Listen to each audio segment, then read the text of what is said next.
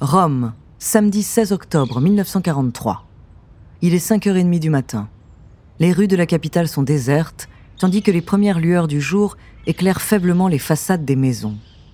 Tout est calme et silencieux. À deux pas du fleuve, au centre de la ville, la Via del Portico d'Ottavia ne fait pas exception. C'est le cœur du ghetto juif de Rome où vivent près de 1500 personnes. À cette heure matinale, le quartier est encore endormi, figé dans le sommeil reposant du Shabbat. Suspendus çà et là au croisement des ruelles, seuls quelques drapeaux s'agitent sous le vent. Leurs couleurs apparaissent lentement dans le clair-obscur de l'aube, un disque blanc sur un fond rouge, avec au centre une imposante croix gammée noire. Soudain, le rugissement de moteurs perce le silence.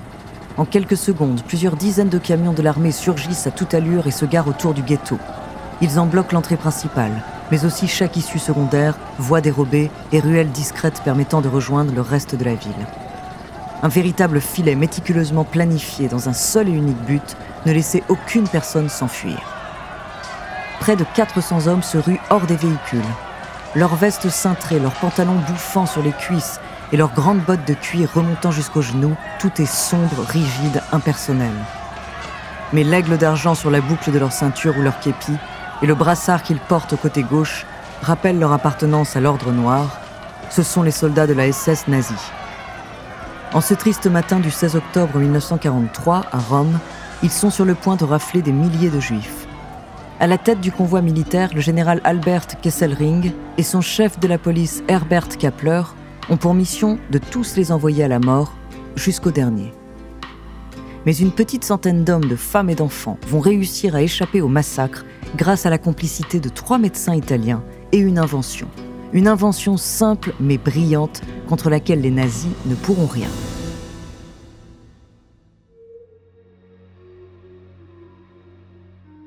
Bonjour, je suis Andrea, bienvenue dans True Story.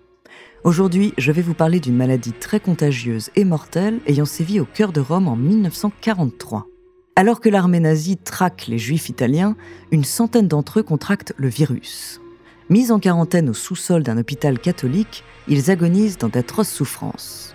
À moins que cette mystérieuse pathologie ne soit en réalité qu'une ruse particulièrement efficace. Son nom, le syndrome K. Entre rafle et refuge, soldats SS et médecins, barbarie et héroïsme, découvrez sa true story.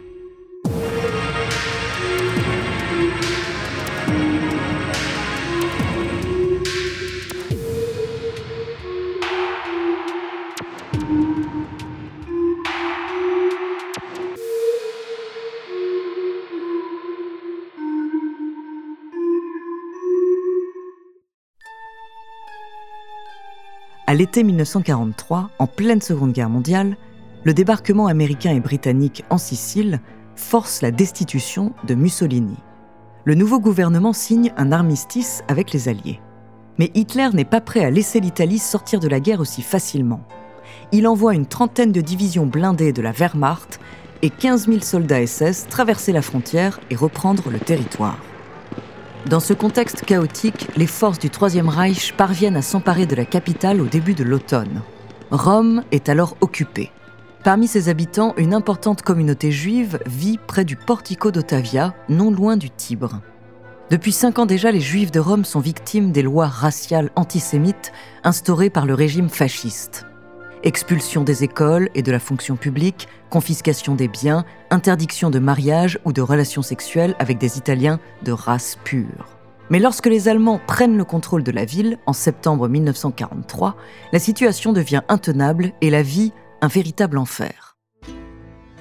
Le général Kesselring et le chef de police Kappler, deux monstrueux fanatiques obsédés par l'idéologie nazie, ont pour ambition d'y appliquer la solution finale. Pendant les premières semaines, les soldats de la SS quadrillent la ville, brisent les vitrines des commerces juifs et passent à tabac leurs propriétaires. La Gestapo, de son côté, fiche toutes les personnes ciblées et rassemble autant de documents que possible pour recenser l'intégralité des juifs à Rome. Mais dans ce climat de terreur, il existe un endroit, un refuge sous tutelle de l'Église catholique, qui depuis quelques années se refuse secrètement à appliquer les ordres du régime. Il s'agit de l'hôpital Fate Bene Fratelli, dont le nom pourrait se traduire par Faites le bien, mes frères.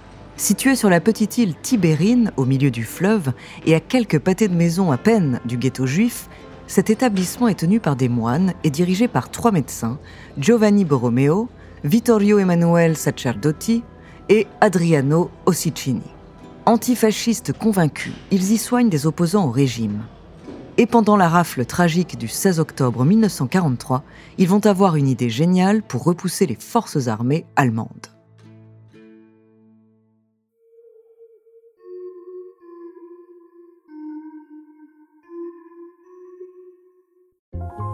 Vers 5h30 du matin, des centaines de SS débarquent dans les rues du ghetto. La date n'a pas été choisie par hasard, c'est la nuit du Shabbat. Tous les juifs sont réunis chez eux en famille. Et même ceux dont le métier demande habituellement de se lever aux aurores restent à la maison ce jour-là.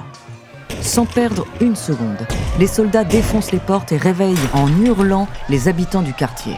Hommes, femmes, enfants, vieillards, tous sont traînés dehors sans exception.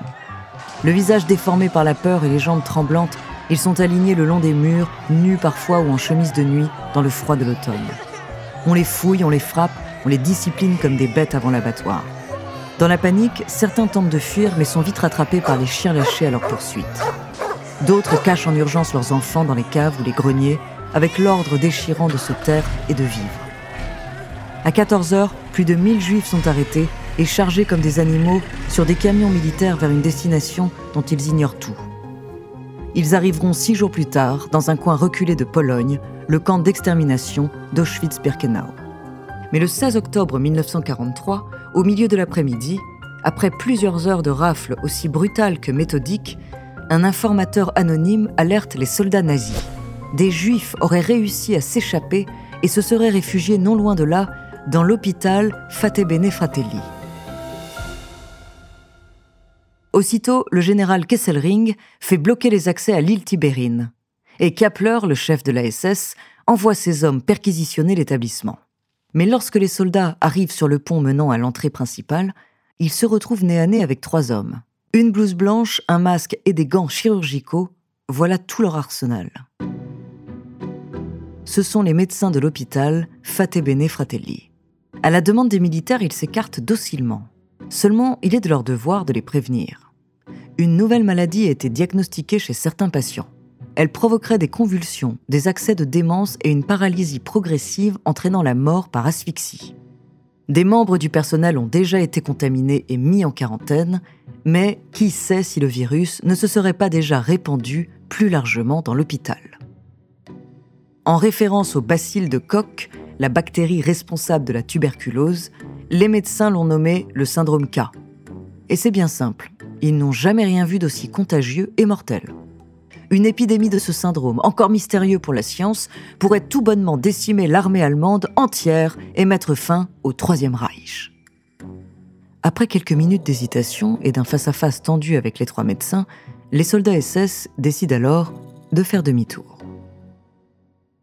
jusqu'à la libération de Rome en juin 1944. Ils ne remettront plus jamais les pieds dans les environs. Évidemment, des juifs se cachent bel et bien dans les sous-sols de l'établissement, et bien sûr, toute cette histoire de maladie n'est que pure invention. Le syndrome K n'existe pas, bien que le personnel de l'hôpital ait confectionné par la suite toute une batterie de faux documents pour tromper la Gestapo. À la fin de la guerre, cette histoire reste un secret pendant près de 50 ans il faut attendre le début des années 90 pour qu'Adriano Ossicini, quelques années avant sa mort, livre à un journaliste toute la vérité. Peu après, le fils de Giovanni Borromeo publie les carnets de son père et dévoile au grand public les détails de l'affaire. Alors pourquoi le syndrome K? Tout simplement comme la première lettre de Kösserling et Köppler, les noms des deux hauts responsables chargés d'organiser les rafles en Italie. En tout, ce subterfuge a permis de sauver une centaine de vies, c'est-à-dire peu comparé aux 8000 juifs italiens déportés pendant l'occupation nazie. Mais l'action de ces médecins, au courage extraordinaire, reste encore aujourd'hui un symbole vibrant d'humanité et d'héroïsme en plein cœur de la terreur et de la barbarie.